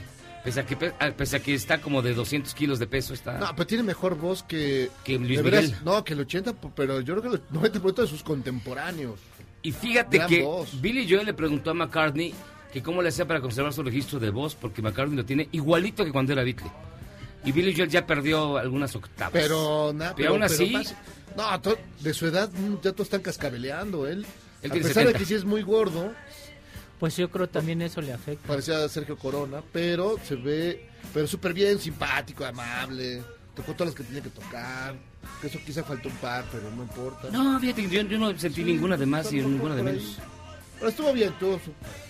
Y alguien que también está igual que Billy Joel, nada más que un poco mayor, que es el doctor Zagal. ¿Cómo estás, doctor? Pero no con el mismo peso que Billy Joel, eso seguro que no. Usted, usted es como, Billy Joel es como 18 Zagales. Oye, Híjole. Pero también está perdiendo la voz. Antes, hablando de edad, Catalina Cruz Joaquín cumple 66 años, ya casi alcanza a Billy Joel. Y le mandan saludos de parte de sus nietos Ale y Dani. Saludos y abrazos. 66, usted tiene... Yo 86. ¿Es en serio? ¿Le lleva 20 años? Sí, le llevo casi 20 años y ya para mí cada día que me levanto es un milagro de la ciencia tiene y la de Dios. Oye, pues eh, 2019 de los 194 países que hay en el mundo, eh, solo 22 de ellos eran gobernados por mujeres y yo creo que, que no ha cambiado la, la cifra mucho. Eso quiere decir que en términos prácticos, a pesar de que varones y mujeres somos la mitad, eh, en realidad no se refleja en la población de gobernantes. Y esto lo puse yo ayer en Twitter y me sorprendió para mal la cantidad de gente que decía... ¿Que te insultó? No, que decía, no, es que seguramente lo que sucede es que las mujeres no quieren gobernar, no les interesa y por eso es que eh, no tienen tanta participación, etcétera, etcétera. Y la verdad es que no, es que ha habido leyes en muchos lugares, en muchos países, en donde sistemáticamente a la mujer se le ha excluido. Hoy por hoy, eh, incluso hay países donde prácticamente no tiene presencia pública, países muy desarrollados como Japón. Si uno mira el gabinete del imperio japonés, uno se da cuenta que prácticamente no hay mujeres. China, que en su momento tuvo eh, la viuda y la esposa de Mao Zedong, que tuvo un papel muy, muy importante. China hoy por hoy está gobernada por varones. Y los riquísimos países eh, musulmanes, especialmente Arabia Saudita, que ha puesto a temblar hoy a la economía Ah, mexicana. árabes sí las dejaron ir así de árabe. Este, pues no solo eso, sí, pues sí, este, tal cual, no solo eso, sino que además eh, la mujer tampoco tiene presencia eh, pública y prácticamente, ¿no? Hay algo que se llamaba la ley sálica. Ya en la antigua Roma, las mujeres no podían, propiamente hablando, ser césares, no podían ser ni senadoras, ni emperadoras que mandaran, en todo caso eran emperadores consortes, pero no podían mandar. Pero algo muy importante para la historia de Europa fue la ley sálica que se remonta al siglo V, cuando los francos, los francos salios que gobernaban Francia, excluyen a la mujer. Eh, y entonces cualquier mujer, por el simple hecho de ser mujer, no puede gobernar. No. Y, eso, y eso comienza Ahora sí me sorprendió. No, no es cierto. Sí, claro. No, y eso comienza... Este, Está muy aburrido, entonces. a interrumpir, vigente ¿no? hasta el siglo inmenso, hasta el siglo décimo. Te que salió muy del corazón. mire, pero ¿sabe qué? Lo que pasa es que los francosalios lo que tenían era que no las mujeres no pueden, no podían heredar. De hecho, Es que eso venía del, de- en parte más también del derecho romano. de- exactamente, cuando un, un- un hombre moría, no le podía dejar nada a sus hijas, solo a los hijos varones, y de ahora sí que del más grande al más chico, como en el gato por, con botas. Ahora, eso comienza a cambiar en la Edad Media. Hacia el siglo X, siglo XI, las cosas comenzaron a cambiar radicalmente para la mujer. Eh, comienza a ejercer la medicina, comenzó a haber algo que hoy nos puede resultar extraño, pero que era muy importante en ese momento, que eran abadesas preladas, es decir, eran abadesas que tenían poderes cuasi episcopales. Que, Qué bonito habla usted. ¿Qué- ¿A qué se refiere con cuasi episcopales? que no podían ser obispos, pero podían tener obispos a su servicio. Es decir, decía, yo no puedo ordenar sacerdote, yo no puedo celebrar misa, yo no puedo excomulgar, pero puedo tener un obispo a mi servicio y decirle, tú vas, y eso era muy importante, tú vas y excomulgas, tú vas y ordenas sacerdotes, tú haces y deshaces en mi nombre, O sea, y tú hasta- estás a eso mi era servicio. hasta más poder, ¿no? Claro. O sea, tenía el obispo de mandadero. Y, eh, y comi- pues tal cual, ¿Sí? eran, eran abadesas preladas. Y además comienza a haber eh, mujeres que tienen poder. Hay una, Leonor de Aquitania, eh, esposa del rey de Francia. El rey de Francia se va a las cruzadas. Ella dice. ¿San Luis? Eh, yo me. No. ¿O era quién? Era, no me acuerdo si era Ricardo, pero no, no era. Ahora mismo no me acuerdo cuál. Era otro Luis, pero no era San Luis Rey. Ok. Eh, se va a Francia, eh, se va a las cruzadas y ella dice, yo me quiero apuntar. Él le dice, no te quedas. Y ella dice, bueno, como reina, consorte me tengo que quedar, pero yo como señora feudal tengo derecho. y entonces Ándale. lleva sus fuerzas. Pero todo se echa a perder. ¿Por qué? Porque en el siglo XIV todos esos poderes vuelven a quitarse y regresa la ley sálica. Eh, la mujer se le prohíbe ejercer la medicina, las abadesas preladas dejan de tener esos ¿Y quién poderes. quita todos esos poderes? Felipe V de Francia, que en realidad es para quedarse con la chamba de rey, Ah, eh, lo que mira, hace es vamos a restaurar aquello y eso fue decisivo porque la corona española y la corona francesa eh, a partir de entonces aplicaron una rey, ley sálica. De hecho, el rey de España actual es rey de España gracias a, la- a una ley A la ley sálica, porque su hermana Leonor era hermana mayor, pero como era mujercita se la saltaron, ¿no? Sí, Eh, no, de, de hecho, esa pero- ley sálica cambió la historia del mundo Sí. desde... Sí. ¿Desde qué siglo, doctor Zagal? siglo XIV. Pero lo impresionante que, que de verdad que lo impresionante es que la cantidad de países que hoy por hoy no, y hay países donde eh, eso, los países musulmanes de los que nadie habla y no se acuerda, especialmente Arabia Saudita, Irán, eh, en menor medida Irak, Yemen, todas las petro eh, las petromonarquías con las que todo mundo tiene alegres relaciones diplomáticas y nadie habla de, de la situación de la mujer. China es, un, es muy, muy interesante, insisto, el caso de China y el caso de Japón es escandaloso. El caso de Japón, la mujer sigue teniendo muy, muy poca presencia pública a pesar de ser un país escasamente desarrollado. Curiosamente, México tiene mucha más equidad de género que Japón. ¿Tú sabías eso, Jairo? No tengo la menor idea, doctor, pero usted siempre me ilumina y me llena de gozo intelectual. Conclusión, yo creo que, como decía eh, Virginia Woolf en una ocasión, le preguntan, ¿por qué una mujer, qué es lo que necesita una mujer para escribir una buena novela? Y ella contestó con un ensayo diciendo, en realidad, lo que de una manera alegórica decía, lo que una mujer necesita es una habitación propia. Es decir, si tiene una infraestructura suficiente y unas leyes que, les que le permiten acceder, pues alcanzará los espacios que alcanza el varón y podrá cantar como el sonecito. Mm, no, pues mi voz es muy Oiga, a femenina. usted, a ¿no? usted ya se le ¿Se está te hace? acabando, a usted se le está Oye, acabando sí, la voz, está peor que completamente. Billy Joel. y usted- No, pues ya una octava, ¿no? Pero Pues, más, ya. No, pero Billy habla se le como oye la voz más- más- Pues más son los potente. 86 años. ¿no? Habla como, usted habla como. Oh. No. Ya le- Ah, Ni ya Max no. Sydow tenía ese tono de voz. Max, Híjole, me hizo falta un whisky. Yo creo que eso es lo que me hizo falta. Este Ya le iba a hacer una guardada, doctor, pero... No, no, ya nada. Vámonos Ahorita que, mejor. ahorita que vayamos a un corte se la digo. Sí, Guillermo, Memo, eh, corte, corte, porque se vienen. Perdón. Uy, Ya, salió solito, solito se, se empinó. Vámonos. ¿Cómo que se vienen? Corte. Vamos a hacer una pausa. Mire, si quieres saber más sobre la ley Sálica y cómo cambió el destino de Francia y de todo el mundo, le recomiendo una colección de libros que se llama Los Reyes Malditos. Y ahí viene todo eso. Ahí viene precisamente cómo inventaron esta ley para sacar de la jugada a la hija de Luis XI y que Felipe... Que era Margarita. Que era, Marga- que era la hija de Margarita de Valois. No, Margarita de Borgoña. Y se quedara con el trono Felipe V, el largo y el ancho. Porque se murió Luis sin descendiente varón. Tenía un, bueno, no, hubo un, un descendiente varón, pero duró cinco días. No, no, Entonces, es una bronca. Pero Ahí fue. Ahí fue. Y eso amoló todo. Así Para- es que. Muy bien. Pausa. Vamos y venimos escuchando Ana. Ay, qué nombre tan bonito. Los Beatles. Ay, Ay, ternurita. Y bueno, vamos a la visión guarra del deporte. Viendo todo desde nivel de cancha. El Michael. Todos los lunes está aquí con nosotros en Charros contra Gangsters. I will set you free. Go with him. Hoy 9 de marzo, un día trascendente en la historia de México. Un día sin mujeres. Suena fuerte, ¿no? Es por eso que desde mi trinchera repasaremos algunos datos de las mujeres en el deporte. ¿El número 261 te dice algo? Seguramente no, pero el 19 de abril de 1967, Catherine Switzer cambió la historia al burlar la prohibición que impedía a las mujeres competir en un maratón. Lo hizo además en el más antiguo del mundo, el Maratón de Boston. Y no solo lo corrió, sino que lo terminó, pese al boicot de los organizadores. La propia Catherine lo recordaba así en una declaración a la BBC.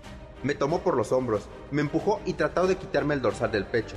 Se refería a John Stimple, el coordinador de la carrera. Ese dorsal era el 261 y desde ese día se convirtió en un símbolo de igualdad y permitió a partir de ese día que las mujeres pudieran correr en los maratones y hoy representan el 50.24% de los participantes a nivel mundial. The idea of running long distance was always considered, you know, very questionable for women because, you know, an arduous activity would, would mean that you're going to get big legs and grow a mustache and hair on your chest and your uterus was going to fall out. La multicampeona del tenis, Serena Williams, que busca equilibrar los sueldos. Larisa Latinina, la mujer más laureada de la historia olímpica, con 18 medallas en gimnasia artística, que siempre ha luchado por la igualdad de género. En otros deportes como el fútbol soccer, la historia nos lleva a 1894, donde una mujer con el seudónimo de Natalie Hollyby publicó un anuncio en el periódico en la búsqueda de mujeres dispuestas a unirse a un equipo de fútbol. La sorpresa fue muy grande, ya que más de 30 mujeres respondieron al anuncio. Y así nació el primer equipo de fútbol de mujeres, el Bridge Lady Football Club, donde en su primer partido tuvo más de 12.000 espectadores, dando los primeros pasos de las mujeres en el fútbol profesional, que en 2020 cuenta con múltiples ligas profesionales y campeonatos internacionales. También vale la pena recordar el poco conocido, pero glorioso Mundial Femenil de 1971 celebrado en México, que contó con seis equipos, Argentina, Dinamarca, Italia, Francia, Inglaterra y México, siendo estos dos últimos los que llegarían a la final donde se coronarían las inglesas ante más de 110 mil personas en la cancha del Estadio Azteca.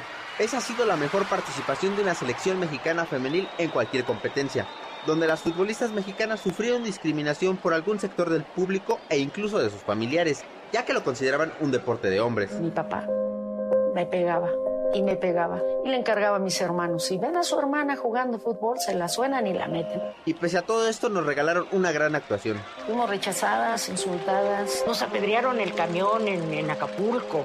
¿Por qué? Porque eran mujeres que iban a jugar fútbol. ¿Cómo se atrevían a hacer eso?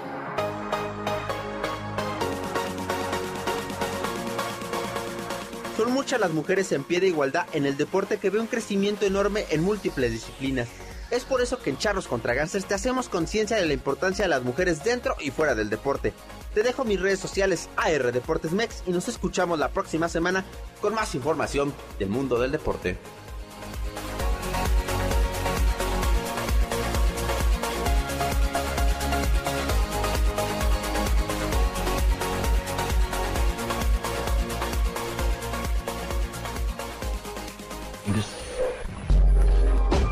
Otros programas similares al nuestro son tristes, miserables, carentes de originalidad, que si fueran hoteles tendrían recepcionistas.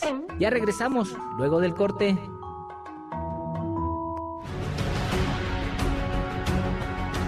¿Ya estaba ese carro? Sí, ¿y se bajó alguien? Este, sí, se bajó y me saludó, me dijo buenas tardes.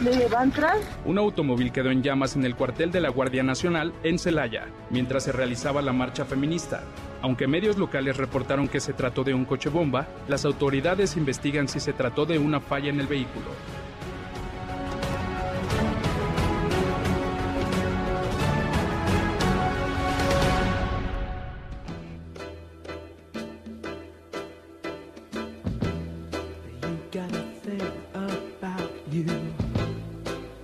Just can't live without you. I really want you, Eleanor, near me. Your looks intoxicate me. Even though your folks hate me, there's no one like you, Eleanor,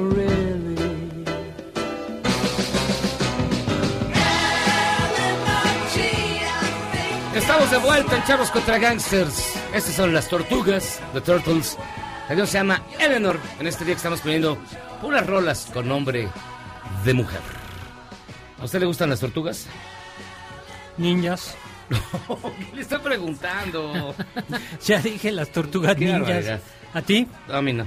¿No? Pásame una lana y le digo que le conteste. No. Oh, yo le digo, ¿Ya ves, pásame doctor? una lana. ¿Quién los maltrata? ¿Ya ves? Jairo, tienes, más- te- Fíjese. tienes toda la razón. Más- tienes toda Albureado, la- albureado Es- tres veces y ni cuenta se dio. Pero bueno. Nos acompaña Eduardo Latapí. Eduardo, ¿cómo estás? Bien, muchas gracias, buenas noches. Él es editor de Planeta Libros y trae dos novedades súper chidas. Sí, este, la primera pues es una novela, eh, sin temor a equivocarme, creo que es una de las este, novelas más ambiciosas de, de este año, que es Memorias de un basilisco de Gonzalo Lizardo, en el, el que el autor zacatecano explora eh, la vida de uno de esos personajes fascinantes de los que está alimentado la historia de México. William Lamport, que es un irlandés que pasó por este, distintas peripecias en su vida y terminó aquí en la Nueva España, juzgado por la Inquisición por sus ideales de, de libertad y justicia. Se hacía pasar además por hijo del rey, ¿no? Eh, sí, es muy, es que es muy interesante. Bueno, él eh, nació en Irlanda y su padre y su tío, eh, bueno, de alguna manera transmitieron en él el odio hacia la monarquía inglesa, hacia el rey Carlos I. Eh, después tuvo la oportunidad de ir hacia a estudiar en Londres, en el Trinity Colle- College, y ahí también eh, eh, aprendió mucho las artes liberales, estos ideales de justicia y libertad. Y en una borrachera terminó este, hablando mal del rey Carlos y de que ya era necesaria la, la independencia de Irlanda, entonces tiene que huir hacia eh, España y termina de pirata. Y ahí es donde se eh, gana el apodo del zorro. De hecho, el personaje del zorro se dice que está inspirado también en, en William Lamport. Ah, mira. Es El de- el zorro, el de- Eh, eh, sí, el, El cabazor. Porque también se, eh, se convirtió en una leyenda por su habilidad para eh, derrotar enemigos con la espada o con la pluma, porque también era un gran poeta. Y bueno, después termina eh, en la corte española, por, eh, eh, en la corte española muy cercano al rey, y después viaja a la Nueva España, donde también funda una pequeña cofradía, asociación, en donde se plantea por primera vez la independencia de, de México. Con él como rey de, Ah, de- sí. de México. Sí, sí. No, si tonto no eres. Sí. Y le entra, le entra al peyote, yo. ¿tú sabías eso? Sí, sí, Le entra al peyote y que eh, habla con un brujo y el Sí. brujo le dice... ¿No se llamaba influjo- Juan el brujo? Mm, ¿Quién sabe? Eh, que por el influjo de, ya no sé. Bueno, el chiste es que por influjo del peyote le dice que los demonios lo van a, a ayudar, ¿no? Sí, experimenta con este, muchas cosas, era muy cercano al eso- esoterismo y sí, aquí es un personaje sumamente complejo, aventurero y lo que este, destaco de esta novela, bueno, es que el autor primero, Gonzalo Lizardo, eh, dedicó, eh, me parece que más de 10 años a estudiar al personaje y rescatar sus memorias del olvido. De hecho, fue hasta España, en la Universidad de Salamanca, ahí en las librerías de viejo, ahí a rescatar así escritos perdidos. Y después de esa investigación de 10 años, eh, noveliza eh, la historia de Guillén Lombardo y es este novela tan ambiciosa que además destacó mucho el lenguaje porque es un español arcaico, sobre todo en estos tiempos en donde hay tanta pobreza en el lenguaje, encontrarte con una novela histórica así que eh, rescata este lenguaje porque hay este no solamente hay latinismos, eh, textos en griego, eh, versos, entonces, eh, pero realmente eh, la novela no es pesada, uno eh, logra realmente, el autor maneja de tal manera la tensión eh, dramática y, y domina eh, el dominio de la, de la trama que te logra involucrar en la historia y que este lenguaje que en algún momento pare- podría parecerte como eh, complicado de leer realmente no no no lo es tal entonces Yo creo hasta te ambienta, ¿no? Te, te mete ambienta en, y- en el Claro. tiempo. Y además el autor es un eh, eh, artista gráfico, entonces la novela está enriquecida con mapas, con ilustraciones, con capitulares eh, que de, re- de inmediato te remiten eh, a los documentos de la época. Lo quemaron aquí cerca, ¿no? Sí, en, el- Bueno, es- en en, la en Alameda, el ¿no? templo de San, eh, en San Hipólito. De hecho, eh, el primer capítulo es espectacular porque te, te, te, eh, te transporta al, al auto de fe en, en donde fue quemado eh, este Guillén Lombardo y la descripción que hace de toda esa ciudad de México en el siglo XVII Uy, qué bien. es realmente impresionante. Entonces es una novela muy ambiciosa y, y se pueden leer como una novela de aventuras también, como una novela histórica. Entonces el espectro del lector es realmente muy amplio. Y pues rescata esta figura tan este, importante de la historia de México, precursor de la independencia, que es poco conocido. Tiene su estatua en el Ángel de la Sí, Independencia, En el es. interior. ¿no? Está, está dentro, ¿no? Sí, está dentro, mientras lo están quemando. Lo quemaron vivo. Se, que al final se deja ahorcar. Eh, no quisiera como... eh, No, bueno, todo el mundo lo sabe. sí. No, pero Ah, todo... ya. Ay, Ah, doctor. ya. Tenía que contarnos Sí, el final. Todo el mundo lo sabe, Como pero, usted estuvo eh, ahí. No, bueno. Sí, pero... No, y no todo el mundo, porque En Wikipedia está, ¿no? extraño, No, no viene. Claro, pero Sí, este, digamos que el autor juega también mucho con esa eh, eh, faceta, con esa eh, etapa final de la vida de Guillén Lombardo y eh, el final es completamente, eh, bueno, no reserva una sorpresa. Entonces, Ah, entonces, bueno, entonces, Como siempre, Zagal arruinando. No es el que yo Ay, dije, no es, no es la hoguera. Qué u otro. Oye, finalmente, ¿por qué? 80 siglos después. Sí, o sea, Oye, no. usted que estuvo ahí no nos cuente el final, no sé si. Ay, le sí. decir cómo gritaba. Pero ¿por qué Memorias de un Basilisco? Bueno, Ah, este, la novela está contado en dos tiempos, está contada en dos tiempos. Una son propiamente las memorias de este personaje fascinante, donde es toda el- eh, la historia desde su infancia en Irlanda hasta su llegada a la Nueva España y cómo se enemista con la eh, Inquisición. Y en otro tiempo se cuenta eh, desde la perspectiva de sus discípulos, porque él funda una pequeña cofradía aquí y cómo ellos se de- están buscando las memorias de este personaje, de su maestro, para que no queden en el olvido. Entonces también es como eh, eh, que es de alguna manera el periplo por el que pudo por el que pasó su autor para dar con el personaje.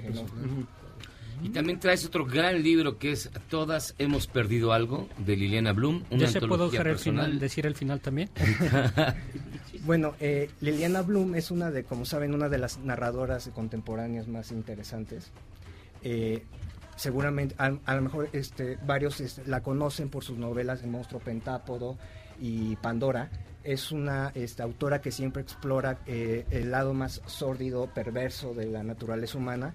Y en esta antología reúne sus, primero- sus primeros cuentos y una novela corta, en donde la el común denominador entre todos estos textos es que todas estas historias son protagonizadas por mujeres que de alguna manera lidian con el abandono, con la soledad y con el- la complejidad de ser mujer en el mundo contemporáneo. Entonces, eh, es una excelente oportunidad para eh, los que no se han acercado a, a- a la obra de Liliana Bloom para hacerlo y los que la conocen este, ya pues, eh, van a encontrar como esos primeros esbozos en donde ella eh, eh, desarrolla esos temas por los que se ha eh, vuelto tan importante en la literatura contemporánea mexicana. De estos dos libros, ¿tú cuál es el que personalmente recomendarías para empezar con él, con él ahorita? Pues con los dos podría ser, porque este son Pues sí. cuentos el de Liliana Bloom, entonces eh, pues eh, eh, son cuentos mu- algunos muy breves, puedes leerlos en cualquier ratito y Memorias de un basilisco es una novela com- este, completamente adictiva que te va a enganchar desde un principio y vas a querer, este, aunque desde el primer capítulo sabes que el personaje va a morir eh, quemado. Gracias. Eso se sabe Gracias de cultura doctor. general, es de cultura Pero, eh, general. Lo interesante es cómo llegó a ese Sí, es de momento y todo lo 1600 que hay detrás. Entonces, eh, y además el próximo año que ya se- estamos por eh, ya pensar el, eh, celebrar los 200 años de la consumación de la independencia, es interesante como rescatar a este personaje que, da- que planteó eh, por primera vez la independencia de España, ¿no? Y, y además de que es una novela muy rica, hay este referencias este, históricas, eh, culturales, eh, eh, como les comentaba, hay mapas, ilustraciones, entonces es una obra muy completa que realmente eh, te engancha desde la primera página. ¿no? Pues qué padre. Pues, mi estimado Eduardo Latapilla, España. editor de Planeta Libros, muchísimas gracias por estar con nosotros, No, con grandes libros, eh, la verdad. Sí, No a- sé si es que este, Memorias de un Basilisco, bien podrá ser considerado de una vez una de las grandes novelas del año Sí, 2020. eh, es muy ambiciosa, entonces eh, realmente eh, lo- los lectores van a estar muy satisfechos con este, con este libro, realmente. Y como les dice, tiene diferentes lecturas. Puede leerse como una novela histórica, como una novela de aventuras, porque el personaje, su vida fue completamente una aventura, entonces. No, pues con que, con que nos digas que está inspirado el zorro en él, Sí. ya con eso. No, pues pirata, conspirador, rebelde, poeta, eh, precursor de la independencia, entonces. era Y uno- quemado. Mm, quemado por la Inquisición, entonces. La canción, ya, ya está, ya, ya, pues, alburéalo. Alburéalo, sonecito. No, sonecito. no, por favor. no más. Eduardo Latapilla, editor de Planeta Libros, muchísimas gracias por estar con Al contrario, nosotros. muchas gracias. Nosotros vamos a una pausa y al regresar estamos escuchando Sara de Fleetwood Mac. Fíjate que Carlos René Vargas mandó su lista de rolas con nombre de mujer. María ya la pusimos de fondo. Roxanne de Police ahorita la ponemos. Y esta es Sara de Fleetwood Mac. Así que con Sara. ¿Y si me besara, doctor? ¿Qué haría? Pausa.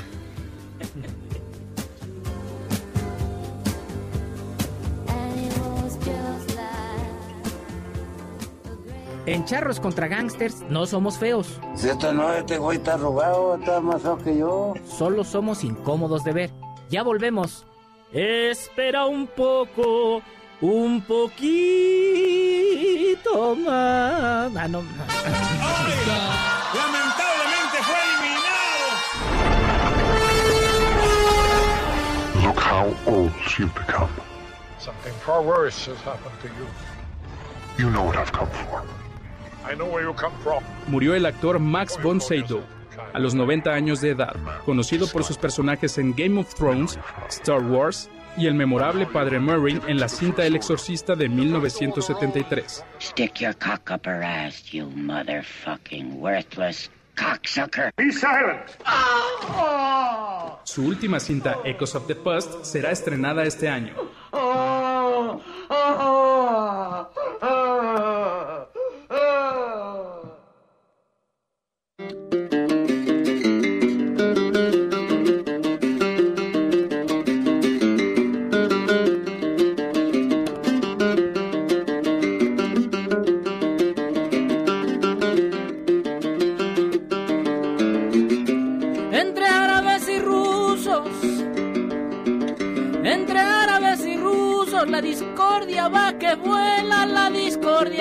Vuela, y entre árabes y rusos. De la economía yo escucho, va a dejar una secuela. Y si ya éramos muchos y vino a parir la abuela.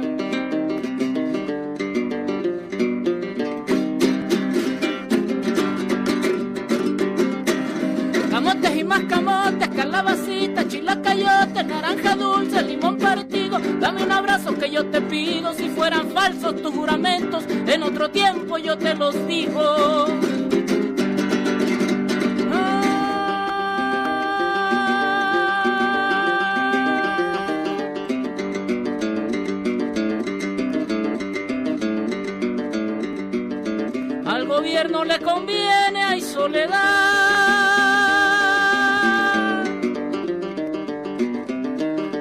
gobierno le conviene arreglar todo este enredo, porque cada mujer tiene derecho a vivir sin miedo.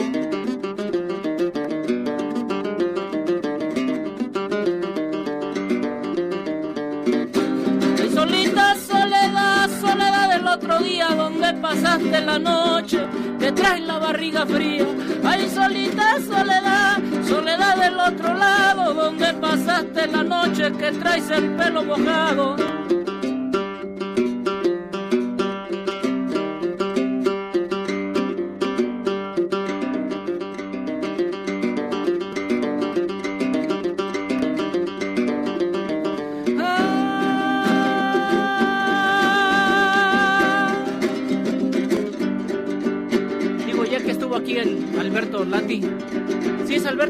Eduardo. Eduardo, ah, perdón.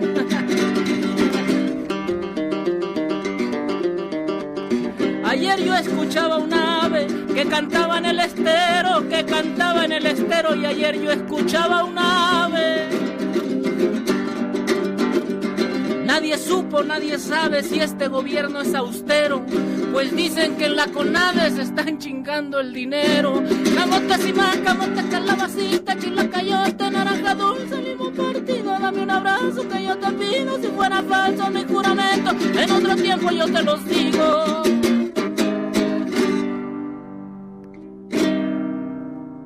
Veintinueve letras, siete palabras, un sentimiento. Somos el mejor programa de la radio.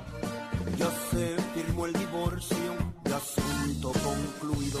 Tú te vas. Y en la nota rara del día, debido a que miles de parejas chinas han tenido que refugiarse en sus casas debido al COVID-19, el número de divorcios ha aumentado alarmantemente.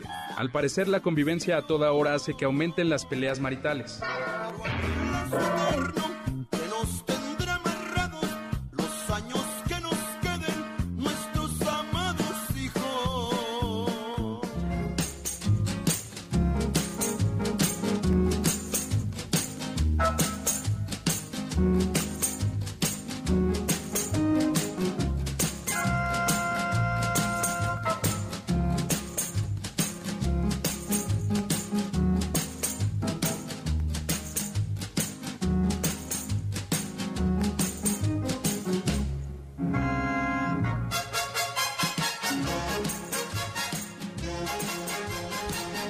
Estamos de vuelta, chavos, contra gangsters, a que nos sorprendimos. Claro, esta canción se llama Patricia.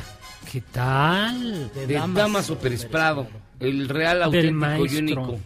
El que, Rey del mambo. el que viajaba con un enanito, ¿no? Eh, ese mero. Eran otros tiempos, otros tiempos. Oigan, hablando de. Hablando ni de quiere- nada. ya ni quiere hablar, Bien- fíjense que bien rápido. Eh, nos mandan muchísimas, muchísimas llamadas. Dice: Saludos, chavos, contra gangsters. Después de la denuncia del señor López, ¿a quién van a poner en la silla presidencial? ¿Al señor Naya? Ger Quiroz, al programa del viernes solo le faltó una sonecita.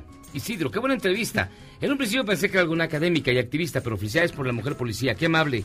Octavio, saludos a esos charros. Los escuchamos desde el juzgado cívico de Azcapotzalco. ¡Saludos! Saludos. Por cierto, ya que hablamos de Azcapotzalco, el viernes 13, no se lo pueden perder, vamos a estar en nuestra unidad móvil, vamos a ir a Azcapotzalco, al Parque de la China, pero nos va a acompañar el Aragán, Ah, que mira. va a tocar para usted las canciones que le pida, vamos a hacer ahí una tocada, frente a la estatua de José José, ahí me lo vamos a estar el próximo viernes. Con 12 micrófonos y algo más. Y muchísimas cosas más, este... Saludos desde Atlanta, canta muy bien el pezoncito, digo el sonecito. Sonecito. Se escuchó regacha la entrada con el Checo Sound, extraño a Ana Gabriela Vives. Israel. Nieto, sí extraño a Ana Gabriela Vives, pero buen intento de Miyagi Checo. Debido al manoseo que está haciendo políticos y medios de comunicación del tema feminista, el mismo, el mismo corre el riesgo de perderse en el ominoso camino del hartazgo de la opinión pública. ¿Será premeditado? Saludos a todos. Gabriela Cruz, me encantó la introducción del Checo Sound. Saludos desde Encino, California. Saludos. Bruno, Saludos. Charros, la marcha de ayer fue un grito de indignación contra la violencia y la impunidad que mueve los crímenes horrendos cometidos contra mujeres. Sin embargo, son reprobables también los actos de grupúsculos feministas radicales que atentaron contra la integridad física de mujeres policías. Y saludos al club de Toby, sugiero la canción Roxana de Toto. Y triste historia, dice Angélica Corona. Compré cuatro boletos para Billy Joel, de los más caros, para mis dos hijas y para mi ex, el papá de ellas. El miércoles pasado mi hija menor se enfermó y resultó influenza. Me quedé en casa con ella el viernes y para colmo, a mi ex ni le gusta Billy Joel. Mm, bueno, ¿para qué sí me es una mala historia. Eso está mal, empezar algo diciendo, para, compré para mi ex. Para mi ex está, mal. Pues ya. Entrada. Bueno, Eso no quién hace, sabe, eran a lo mejor había buena Ah, relación. yo, maldición. yo fui con mi hijo y no llevé a mi ex. No Pero le gusta, porque ¿para qué eres la una mala persona. No, ¿para qué? Tienes el corazón negro. A ver, tú fuiste con tu familia, llevaste... Ah, no, pues tú no, tú no tienes tus exes. No las frecuentas a tus exes. ¿No las juntas? No, No las juntas. Bueno, no, yo. vamos a hablar de temas serios, tristezas, miserias, desastres, Tú eres catástrofes. buena persona, ¿verdad? Tú terminas bien con tus exes. No, no, no, no. Digo, ya tienen tanto... Se van quedando en el camino. No, vamos a hablar de catástrofes No, no, a Nacionales. Estamos hablando de calam- A ver, No, saca el no, mezcal. espérese, saca el doctor. mezcal. No. ¿A quién le importa que el mundo ya se va a No acabar? Porque está pasando lo que... Ya, mira. calamidades, el Coronavirus. apocalipsis. Coronavirus. Y ahora los rusos se pelean con los árabes, Mm, se desploman. se- Pero aquí se dijo antes, aquí se pronosticó, se predijo Ya, el fin este, del A mundo. ver, mejor habla tú, Jairo. ¿Qué, qué le pasa? No. Jairo. sí, alburéalo, por favor. Alburéalo, por favor, solicito. Doc, láncese por un frasco en lo que lo que nos deprimimos, ¿no? Ahora sí, ¿qué decías? Eduardo. Max von Sydow también se, se Se añade murió. a las cosas terribles. De El este único que día. podía combatir con el demonio Todo, hizo todo. murió. No, el emperador Ming. Era Ming, El claro. Ming, Juego de Tronos, toda la Estuvo en el séptimo sello de Ingmar Ber- Bergman. Un máster, bueno, estuvo en las Guerras Galaxias también, fue villano, villanazo. Todo, ¿Qué va a pasar? ¿Ya qué vamos a hacer sin Max von Sydow? ya la vida no tiene sentido. Es más, ya vida. Limón, limón, Ah, ya. limón. Ya no vamos a Ahora sí escuchar. ya. Eduardo Reyes, ¿qué nos cuentas? Qué horror. De, híjole, es que las noticias no son nada Qué buena buenas. recepción. Las Sí, noticias no que- son nada buenas porque Bienvenido. el dólar se disparó la tarde, noche de ayer Pero no es culpa del gobierno. y amaneció hoy también ¿Y eso es arriba. verdad? Se desplomó. Ya, calla. Alburéatelo. Ya. Este, so- este, ¿Cómo están? Memo, ¿Cómo les va? Habla de A ver, seguridad. Sí, en la sección ya no tomes agal. Este, a ver, ¿Qué pasó, Eduardo? Ya no digo nada. Ya Pues- no digo nada yo tampoco. Yo Ah, tampoco. qué bárbaro. Ya mejor tampoco digo yo nada. Bueno, Pues fíjense que es correcto, fue lunes negro se le llama cuando hay una estrepitosa caída de los mercados. Muy rápido, eh, en París la bolsa se desplomó 8.4%, en Londres se cayó 7.69%, en Frankfurt en Alemania se cayó 8%, La música es música alegre para que usted no Sí. se me deprima. en Milán, el volumen. en. Milán, fíjate, en Milán eh, bueno, la situación del coronavirus es delicada ya, se cayó 10%, Hong Kong 4%, Tokio 5%, y para dar a- al auditorio una idea del tipo de caída que hoy que tuvo la- las bolsas del mundo, me parece que la mexicana es el gran reflejo. Hoy la bolsa cayó 6.42%. En el último mes había caído 5.8%. Esto es, en un día cayó lo que en un mes no había caído. De ese tamaño es el trancazo que, su- que que sufrió la bolsa. A lo largo de año y medio que tuvimos de, o que, que llevamos más o menos año, bueno, año tres, cuatro meses del nuevo gobierno, el peso se había reapreciado, vamos a llamarle así, se habría posicionado, apreciado. reapreciado, porque pues, Ah, bueno. sube, baja, sube, ¿no? Otra Sí. vez agarró fuerza, más o menos un 8.6%. Eh, en dos días llevamos ya más o menos una caída del, del 20%. Uh. Pues estábamos en 18, estamos ahorita en 21, cerró en 21.70 si no me equivoco el día de hoy, ¿no? Ahora, esto es completamente externo al Es gobierno, total en este caso. En ¿no? este caso sí. ¿Cuál es el tema de fondo? Rapidísimo. Algo está pasando en China, saben que hay algo llamado coronavirus, los datos son interesantísimos, si, si alguien quiere saber cómo está el contexto del coronavirus, sucede que eh, más o menos tenemos eh, 85 mil infectados a nivel mundial, según datos de la OMS. El último reporte de la OMS salió el, bueno, el que yo pude localizar salió el 2 de marzo. Eso quiere decir que tenemos una tasa de, eh, bueno, 84 países eh, donde el virus ya se propagó, vamos a llamarlo de alguna manera, o donde ya se ha reconocido alguna persona infectada. Decía yo, la tasa es de 84 mil personas, una tasa de mortandad del 3.14%, o sea, no es un virus letal, de cada 100 personas están muriendo 3. Ah, pues, Y sin embargo, sus efectos colaterales... De 3 millones. No, o sea, ojo, eh, no quiere decir que no pueda morir, o sea, es una pandemia, obviamente. Lo que estamos diciendo es que comparado con, el, por ejemplo, la, la gripe española, ah, bueno. Ah, esto Bueno, es con, esa- con el H1N1, era o sea, el 10% sí, de la influencia Bueno, española. si lo comparamos con otros virus, eh, al final la tasa letal no es tan seria. Con el mal de Zampito. Todo el mal de Zambito. Bueno, ya. ¿Y luego qué más Ahora- pasó, Eduardo? Pues, ¿cuál es el tema de fondo? Al final, eh, hay que decir que este virus que nace en China y que se está reproduciendo, eso sí, la tasa de reproducción es muy alta y, y por eso estamos viendo que literalmente ya el, norte de Italia está cerrado. Pero no, China ya lo tiene controlado. Dijo China que en 34 días se controla esto. No, perdón, en, en 24 días se controla esto. Eso salió a decir China. Allí en China. O, Allí en China, no, allí en China, no. Vale gorro, allá en Italia. Eso- eso les vale. Pero, Puerca miseria. Hasta les conviene, de hecho, ya que se recuperen ellos. El tema es justamente que los datos que estamos teniendo hoy de la economía china son lo que está generando todo este efecto mariposa, vamos a llamarle. Son muy interesantes, la verdad es que está cañón. La producción automotriz en el último mes cayó 80% en China. Las exportaciones cayeron 20%. Hay que recordar que China es el principal consumidor de petróleo, es, el, es, la, es la manufactura del planeta y por supuesto que es el principal productor de automóviles también del planeta. Entonces, que se esté cayendo la producción 80%, que la exportación caiga 18% y que sectores como manufactura y servicios, manufactura cayó 2.5%, y servicios cayeron 6.5%, te dice que el, tita- el, dragón asiático, la economía, tal vez no la más poderosa, porque los Estados Unidos siguen siendo sin duda el- la primera potencia mundial con todo y su déficit económico, pero que el país que más produce y más consume, todavía, incluso por arriba de Estados Unidos, por la población que tiene y por los ingresos No, que, bueno, que- sí. que genera, pues está en crisis. Está en una situación de- muy delicada económicamente y aunque en 18 días puedan resolver, 24, resolver el tema del coronavirus. Pon tú que- pon tú que menos. Perdón por la vulgaridad, pero sí están un poco este, pues, empinados los chinos. Y eso nos afectó no, a- al, planeta, tiene al planeta le está afectando. Este, y este fino est- Analista. estudiante de la... Este doctor de la ciencia este doctor de política. las ciencias exactas.